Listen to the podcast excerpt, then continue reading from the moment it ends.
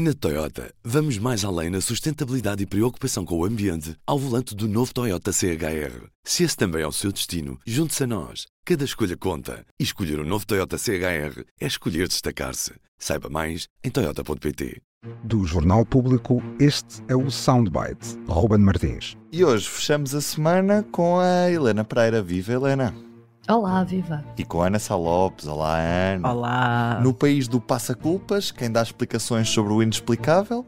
Ouvimos o secretário-geral do Partido Socialista, Pedro Nuno Santos. É óbvio que há um, um, debate a fazer e julgo que perante o clima que está instalado, ganhávamos todos se a Procuradora-Geral da República desse uh, explicações. Nós temos uma proposta no, no, nosso programa eleitoral que prevê a clarificação da relação de poder hierárquico do Ministério Público. Já vamos, aliás, muito importante que os outros partidos pudessem pronunciar sobre a proposta, porque uma reforma, ela implica um largo consenso e o que é que diz a Procuradora-Geral da República, Helena, já depois de Pedro Nuno ter falado sobre isto? Depois, depois de haver eh, várias pessoas a, a, a pedir explicações à, à Procuradora-Geral da República, realmente foi emitido um comunicado que é, é, é novo, que é uma nova forma, parece-me a mim, não sei se inaugura ou não uma nova forma de comunicação uh, da PGR, mas eh, se inaugurasse era bom porque é uma nota uh, extensa até, eu diria que traz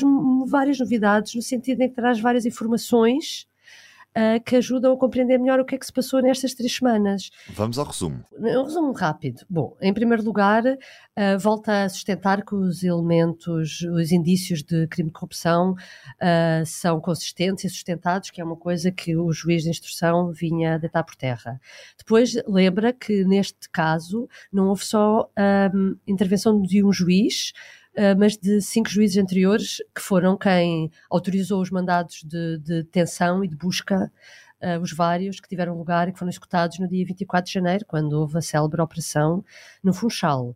Depois acrescenta que tem havido uma incomum demora, uh, incomum é o que diz o comunicado, mas eu acho que isto quer dizer que é a primeira vez que acontece um, haver detenção durante três semanas e que o Ministério Público alertou várias vezes o uh, juiz de instrução ao longo deste processo para que fosse mais célere.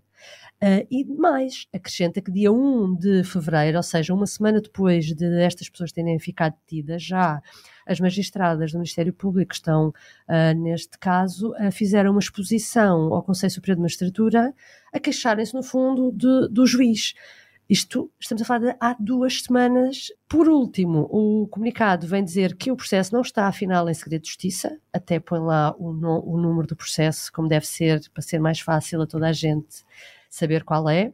E responde até, por último, tem um último parágrafo final em que parece-me que Lucília Gaga também responde a esta onda agora suscitada por Pedro Nuno Santos de que é preciso mudar a lei, os estatutos, para que haja, para que fique mais clarificada a hierarquia do Ministério Público. Isto tem a ver com o quê? Esta conversa de Pedro Nuno tem a ver com uma, uh, com uma diretiva que foi aprovada para a atual procuradora Lucília Gago, quando foi o caso de Tancos, em que, um, em que foram inquiridas, eh, na altura Tancos era o roubo de armamento de munições da base, da base militar de Tancos, e na altura o, o então diretor de, do Departamento Central de Investigação e Ação Penal de SIAP uh, deu instrução uh, a três procuradores que, que, dirigiam a investigação para proibindo a inquirição dos titulares de cargos públicos. Neste caso era o Presidente da República e o Primeiro-Ministro. Na altura uh, isto foi visto como uma interferência Uh, e Lucílio Gago julgo que até uh, teve que ir falar sobre isto, não sei se ao Parlamento, e portanto o que Pedro Nuno Santos vai falar é que será necessário clarificar como é que isto funciona e remetendo, volta novamente ao, ao comunicado, o comunicado diz que a, a, Procuradora acompanhou de perto todas as diligências, bem como o diretor, o atual diretor do TCIAP, e, portanto, que não há problema de hierarquia e que não, com as atuais, as atuais regras tudo funciona. Ou seja, vem dizer que não é necessário, não é necessário mudar nada. Aquilo que Pedro, no fundo, é a minha interpretação. Está a dizer que nem sequer é preciso uh, esta, esta reforma com este teor que está no programa eleitoral do PS. Ana, não é um problema legal, é um problema de outra coisa, é isso? Provavelmente é um problema de outra coisa. Nós estamos a assistir a uma. Coisa grande, é essa? Não sabemos a coisa, sabemos que há uma crise na justiça grave e não sabemos como a resolver. Eh, não, nem me parece, embora tendo a concordar aqui com a explicação da, da, da, Helena Pereira, porque a verdade é que ainda não tinha percebido bem o que é que Pedro Nuno Santos queria ao certo, mas agora percebi. Obrigada. mas, mas a verdade é que é que vai para além de qualquer proposta dessas. A crise é uma crise muito grande, é uma crise de regime. Eh, esta guerra que nós estamos a assistir entre juízes, entre entre Ministério Público e juízes é absurda. Eh, é evidente que o Ministério Público tem razão quando diz que o juiz de instrução era escusado de estar lá 22 dias, ter posto os, os, os, os detidos para interrogatório 22 dias dentro de calabouços e isso devia, devia o Estado devia ressarci-los aquilo que eles devem estar a fazer, os advogados devem estar a fazer, de certeza, ações contra o Estado por aquilo ter acontecido. Uh, e está a defender, está a, defender a, a, sua dama. Nós sabemos que estes processos vão no início uh, e que a justiça é feita de, de, de recursos e contra-recursos. Uma das razões para existir prisão preventiva chama-se alarme público. É, entre o perigo de fuga e o. Há várias razões para a continuação da atividade criminosa, há várias razões para um juiz decretar prisão preventiva. Uma delas é o alarme público. Eu acho que nós estamos em situação de alarme público, não daquela em que nós em que preconiza uma prisão preventiva, aí seria um alarme público, aí, mas preconiza um grande, uma grande reflexão sobre o estado da justiça. Eh, porque é evidente que quem um governo. E parece que há condições políticas ou haverá condições políticas pós-eleições para se fazer algum tipo de reforma na área da justiça? Não sei, porque acho que a seguir estas eleições eh, vamos ter um. A ideia que dá é que vai haver uma grande uma grande. Já não há só dois grandes. Antigamente havia aquela coisa de cá faz o PS e o PSD, entendem-se. Agora já não há dois grandes partidos.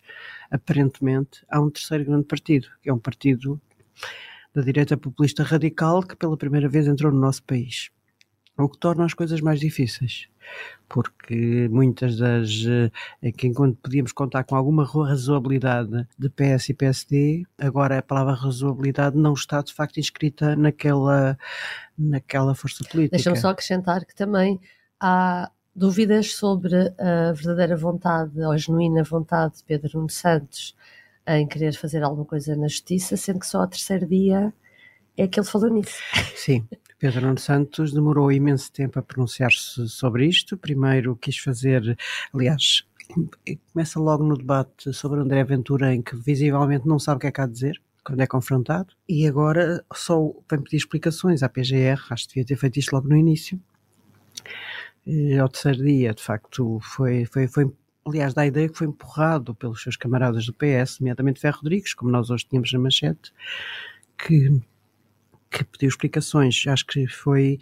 É curioso que ontem Pedro Nuno defendeu-se dizendo que não ia dar explicações, e cito como primeiro-ministro, não é? Que ele já estava a adotar uma postura muito para a frente. Estava nervoso. Que... É o que as pessoas fazem quando estão nervosas, quando... cometem gafes. É, é, sim, aquela era daquela que devia enfim, no mínimo como futuro primeiro-ministro, que de facto é um absurdo, mas é, são as gafes dos nervosos mas ele claramente a teoria dele era ficar fazer o que fez Costa relativamente a, José Sócrates e a outros casos no início do seu consulado, que era a política o que é da política, a justiça o que é da justiça, portanto nunca se meter na justiça. O PS tem um grande trauma, já falámos aqui por causa do processo Casa Pia, um grande trauma porque naquela altura Ferro Rodrigues, nomeadamente hum, eh, na altura foi detido um membro do secretariado do PS, eh, Paulo Pedroso, e isso fez com que as relações entre os socialistas e a justiça se tornassem muito, muito, muito difíceis.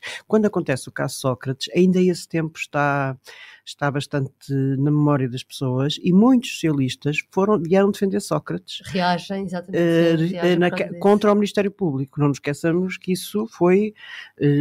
E foi António Costa que quis uh, eliminar essa, essa, essa reação anti-justiça que o PS tinha desde o processo Casa Pia ao, fazer, ao, ao, ao, criar, de facto, uma barreira sanitária entre a política e a justiça. O, o, o, processo Sócrates era uma coisa, o PS iria fazer o seu caminho.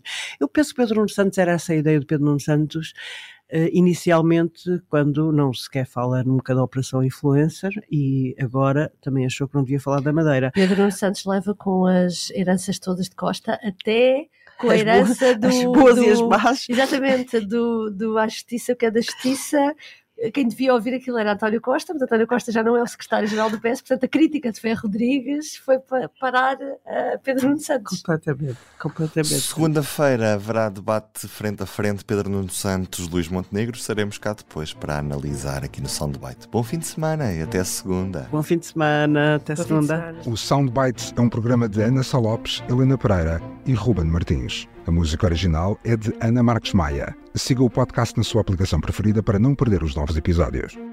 O público fica no ouvido.